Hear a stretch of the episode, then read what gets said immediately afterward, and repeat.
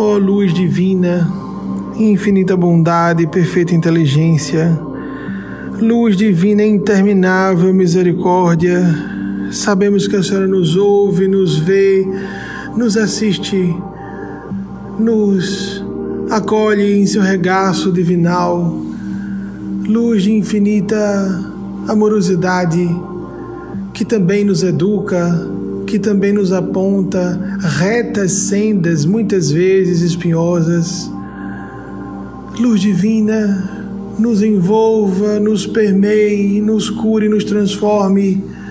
Limpe as linhas de eventos, cure os futuros potenciais, da perspectiva da eternidade, com a bondade sem fim de Deus. Sabemos que tudo é possível, ó Mãe, Todo-Poderosa, Criadora de todos os multiversos, porque Deus também é Mãe e não só Pai. Mãe Celeste, manifestada em luz, em fogo sagrado, pedimos a Sua presença em nossos corações, pelas pequenas expressões de bondade que já possamos manifestar por nossos irmãos e irmãs em humanidade. Luz divinal, vem até nós. A senhora sempre nos ouve, nos vê e nos atende. Muitas vezes, entretanto, não de acordo com nossas expectativas, mas sim sempre em conformidade com nossas verdadeiras necessidades. Aquela felicidade que não é só de curto, mas principalmente de médio e longo prazos. Maria Santíssima, representante desse lado maternal, de Deus para todas e todos nós na terra. A senhora que disse: Eles não têm mais vinho, em João, capítulo 2, Evangelho de João. Dizendo a Jesus: Eles não têm mais vinho, e Jesus, representante do lado paternal de Deus, disse: Mulher, que temos com isso? Mas mesmo assim atendeu-a. Atendeu a senhora e eis que a senhora se dirige aos serventes e diz: Fazei tudo o que ele vos disser. A senhora que pediu que a água das disciplinas inarredáveis de nossas vidas, de sobrevivência, de luta diária, fosse convertida em um pouco de vinho de alegria, um pouco de vinho daquilo que talvez não seja tão reto segundo o moralismo convencional, as tradições mais estabelecidas, mas, como disse nosso Senhor Jesus, citando o profeta Oséias, sexto, sexto, misericórdia quero e não sacrifício. O lado, Mãe de Deus, quer alegria, alegria sã, alegria fraterna, não alegria no desequilíbrio de atacar pessoas, não alegria na decadência autodestrutiva, alegria como o vinho numa festa que pode parecer imoral, não convencional para uma visão dogmática religiosa, mas que para a espiritualidade maior. Para nós que, por exemplo, eu mesmo que tomo a palavra no momento, sou abstêmio, não faço uso de bebidas, não consumo bebidas alcoólicas, sem preconceitos com aqueles que bebam socialmente que tenhamos essa abertura de enxergar que existem, como disse certa vez o Espírito Mateus Anacleto, futilidades essenciais. Aquelas atividades que parecem inúteis, improdutivas ou imaturas, de que, de que as pessoas às vezes se envergonham, como um grande profissional fazer uso de um videogame. E às vezes joguinhos desses modernos melhoram a agudeza da coordenação motora para um cirurgião, por exemplo, há indícios claríssimos científicos nesse sentido. Futilidades essenciais, tudo aquilo que, feito aparentemente sem frutos construtivos, entretanto nos descansa as mentes, nos descansa as psiques, ou seja, o aspecto mental e neurofisiológico também, o repouso da alma e não só do corpo, para que possamos retornar às tarefas mais difíceis, muitas vezes tediosas, quando não excruciantes, com mais vigor, com mais devoção, com mais determinação, com aquela persistência inamovível de quem deseja cumprir o seu dever à risca, com completude, até o fim dos seus dias na terra.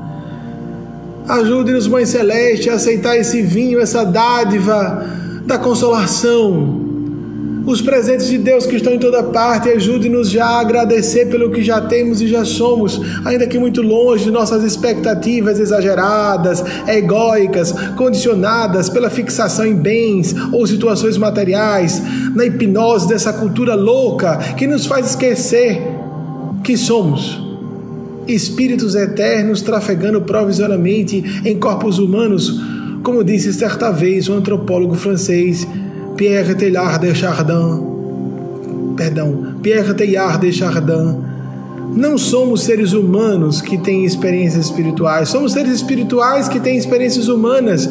Nós trafegamos por corpos sucessivamente, existência física por existência física, para existência física ainda mais, com vidas intermissivas entre essas reencarnações Assim entendemos a justiça de Deus. Quem hoje nasce em condição difícil, amanhã pode nascer favorecido ou favorecida. Quem hoje nasce na fealdade pode nascer beldade adiante. Quem hoje nasce com condições, oportunidades de desenvolver o intelecto, de estudar, treinar sua razão, pode amanhã não ter esse mesmo ensejo. Que aprendamos com isso a enxergar também que existem várias existências dentro de uma mesma encarnação, podemos viver várias vidas dentro de uma mesma vida, passar a página, recomeçar, reviver. Agora que as pessoas são mais longevas, aparece mais, um, mais de um casamento às vezes na trilha existencial de alguém, mais de uma profissão, mais de uma formação acadêmica, mais de um emprego ou iniciativa de função social? Aparecem vocações diferentes, adesão a essa religião e depois desligamento, tudo em processo e para o processo de aprendizado, crescimento da alma, expansão da consciência, transcendência da alma. Ajude-nos, Mãe Celeste, a enxergar essas maravilhas em transbordamento nas vidas daqueles e daquelas que se devotam às casas, instituições, causas que divulgam o ideal da espiritualidade, da imortalidade, da eternidade enquanto estamos encarnados, encarnadas mesmo assim.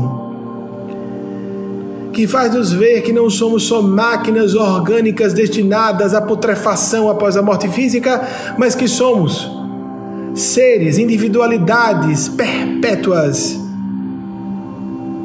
que sobreviveremos ao decesso carnal e que ascenderemos inelutavelmente, galgando, ainda que paulatinamente, etapa a etapa na direção do nirvana, do paraíso, da plenitude, da felicidade sem máculas, do mergulho no espaço-tempo, além espaço-tempo, do samsara para o narodi, e assim encontremos o que nós não podemos compreender hoje, mas a cada passo que demos nessa direção, quanto mais avançarmos, mais felizes seremos.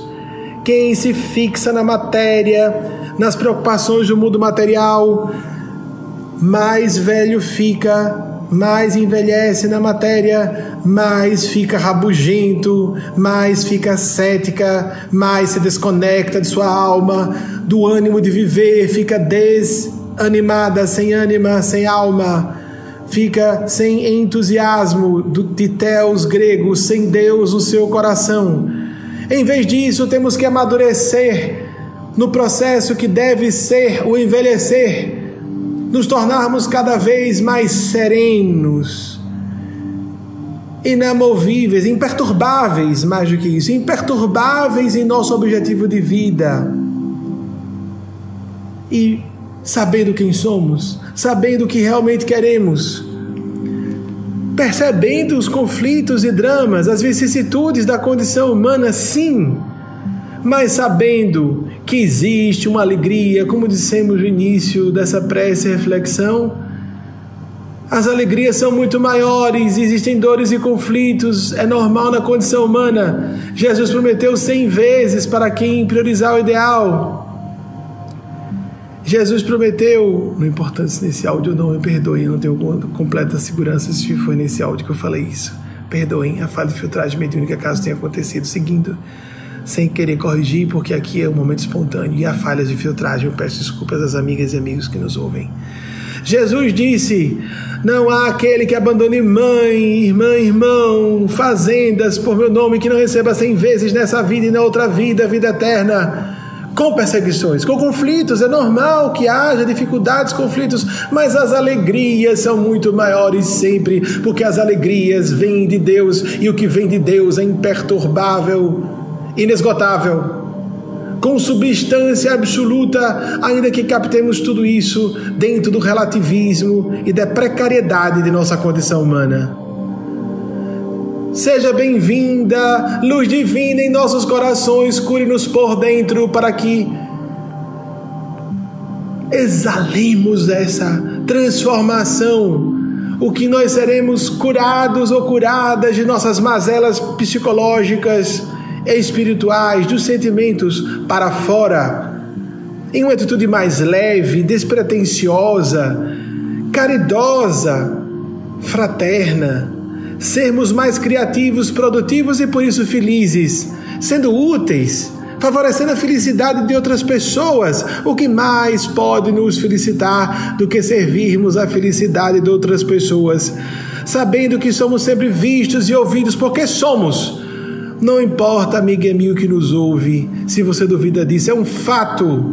Estamos mergulhados, mergulhados e mergulhadas, como diz a física de subpartículas, num oceano de consciência subjacente. Isso é realidade fundamental. Somos vistas e vistos, somos observados e amados, observadas e amadas, não importando quem sejamos o que tenhamos feito ou deixado de fazer nessa encarnação ou noutras passadas.